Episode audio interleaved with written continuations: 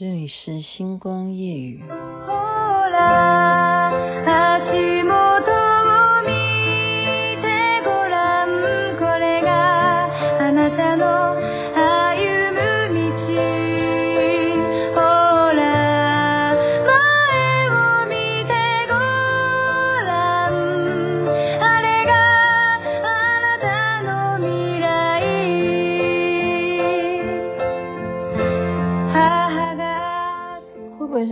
前面那个日文唱起来很像后来，所以后来国语就叫后来。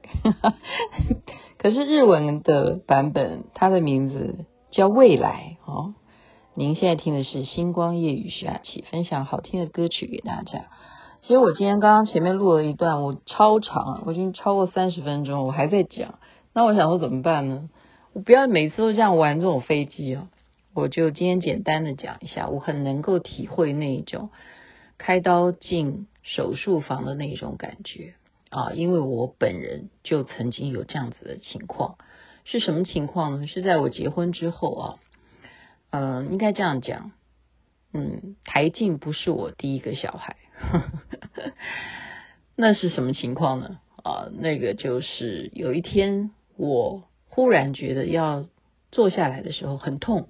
不知道像怎么痛，无法形容啊！那种神经痛还是脊椎痛吗？像我上回形容是腰扭到那样子的感觉吗？不是啊，就好像那种电击，被什么东西电到，可是就是你全身都在哪根筋就是不对，那种痛这样子，我也不知道该怎么办啊。那个就跟家人讲，那家人就说那只有去看急诊了，好，因为那种感觉是我连。坐也不是，站也不是啊，很奇怪的感觉，所以就马上去看急诊，因为也不知道挂什么科啊，因为你真的就是无法形容具体的是什么部位在痛，所以急诊下来呢，护士就叫我去验尿，我想说验尿发生什么事？为什么要验尿？哈。难道不是先抽血吗？哈，因为我们大概有一些概念的话，哎，他不是，他叫我直接先验尿，就验尿出来，他竟然说什么？你怀孕了，怀孕了哈！哇，在那一瞬间呢，我真的马上听到怀孕了，是很高兴诶。原来我之前啊结婚并没有想到未来要有小孩的，其实一直都没有要希望。两个人的生活还要有第三个出现，不要了，没有没有打算，没有这个志向，然后被宣布说啊验了尿啊怀孕了，很高兴哦，接下来不是哦，叫你要好好的去检查，然后就经过那个叫什么，应该叫做嗯超音波吧，好，就看你的怀孕，对不起，你的胚胎位置是在哪里啊？是在。输卵管跟卵巢附近，也就是什么？也就是我们所谓的子宫外孕。哇，这真的是晴天霹雳哈！所以刚刚前面高兴的你高兴太早了，因为你不是正常的受孕，你这个胚胎是在输卵管跟卵巢这边。所以我的呃思想哈，脑袋呢？当时就还抱以希望，因为相信某一个人嘛，因为那时候就很崇拜他，认为啊他很神呐、啊，哈，就呃有一个我们讲啊，如果听众了解我的人就知道我在讲谁哈，我就想说，哎，问他我该怎么办，然后他就说，你就请求佛菩萨给你加持啊。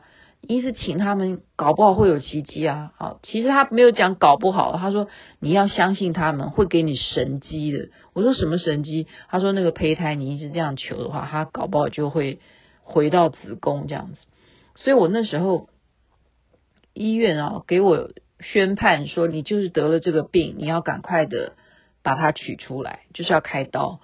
我就还说给我一点点时间好吗？我需要考虑一下，让我回家考虑。然后医生说：“好吧，随便你啊，你要考虑，但是你要知道结果哈。”所以我的家人非常担心，因为他们知道什么结果呢？嗯，其实大家也可以用你的画面感去想啊，你的胚胎长的位置不是在子宫，子宫是有弹性的嘛，它会收缩的，它可大可小。你在的位置是在输卵管啊，输卵管它有多大的承受力啊？你一天一天的胚胎越来越大的话，最后就会撑破，撑破的结果就是大量出血。大量出血如果没有及时去抢救的话，人就可能会失去生命的。所以为什么以前在古代哈，很多女人会莫名其妙的，呃，不管是生产的时候呃难产。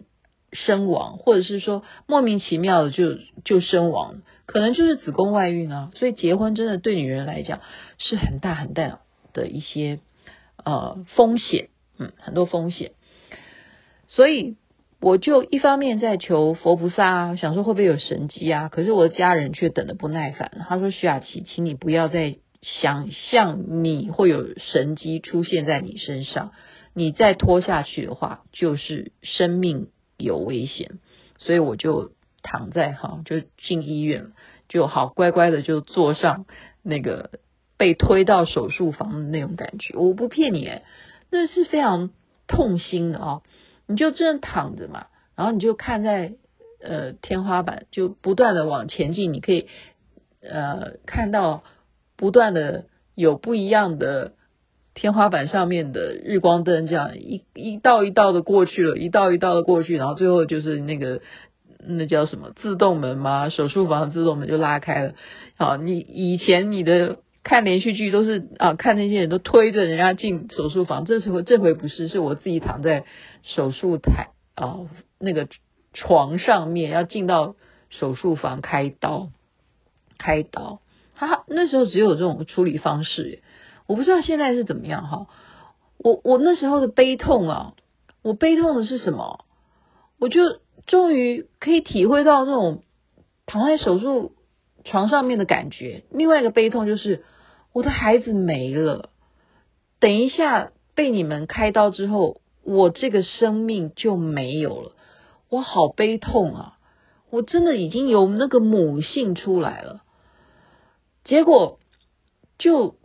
进到手术房哈，所以我非常有这样子的体会。这大的手术房而，不是小的耶。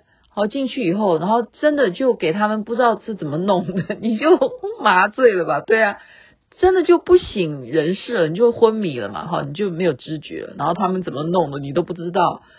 反正呢，接下来的步骤就是一直有人打我的脸，然后就这样打你巴掌。徐雅琪，徐雅琪，就这样叫你的名字。这样叫你的名字，叫你的名字，然后你的名字被叫了，然后你就醒过来。他说，护士就说：“哦，你现在已经醒过来，你的手术已经成功了哈。那你要在这里再休息一下，恢复一下。等时间过了以后，我们恢复期啊，几小时过后，我们才会把你推到病房里头去。”哦，各位听众，我从此就得了产后忧郁症。我我现在要把它称为产后忧郁症，因为我认为我怀孕啊，你懂吧？然后我认为我是母亲啊，那我的忧郁是因为我没有真正生下小孩，我是把它拿掉哈，就是等于说你开了一个刀，是结束这个胚胎嘛，把它取出来，然后我就觉得说我好悲伤哈，我好好忧郁，超级忧郁。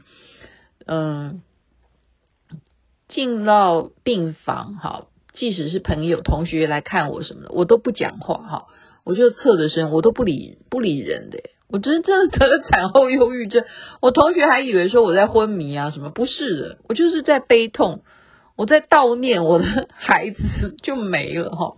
子宫外孕原来会让你得忧郁症的，然后回到家就是等你。就是出院了以后回到家，真的我不骗你哦，你会明白为什么忧郁症的人最后他会选择自残。会的，当时我真的有这种冲动，所以在此也是今天借这个节目劝大家，绝对不可以这样，所以要关切周围所有的亲朋好友。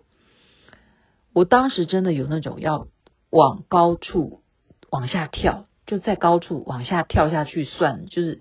去轻生的这种念头，非常同意。怎么在我的意识会这样子啊？就悲伤到这样，可以这样吗？不可以啊。但是你是不是哪里不对劲呢？你就是心里有事啊，你忧伤啊，忧郁啊，所以后来怎么好了？我觉得。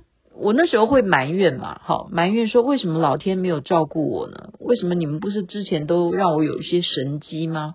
这回为什么没有让我的子宫可以成功受孕，而是子宫外孕呢？有一些埋怨，但是你又后来想想说，嗯，后来我现在会这样想说，那也是老天救你啊！你命中如果说有这个劫难，你好在是你发现了，你及时去抢救，而不是。突然，你小孩子如果在你的呃输卵管爆掉的话，你真的是忽然失血的话，你你到到时候如果周围没有人，还没有人能够送你去医院呢，你跟谁求救啊？好，所以我那时候的决定就是这样的忧郁的情况不行，所以我就飞到啊温哥华，飞到加拿大，或者是去西雅图参加法会。是因为这样子，就是时空不一样吧？我觉得这是一种帮助，一种治疗。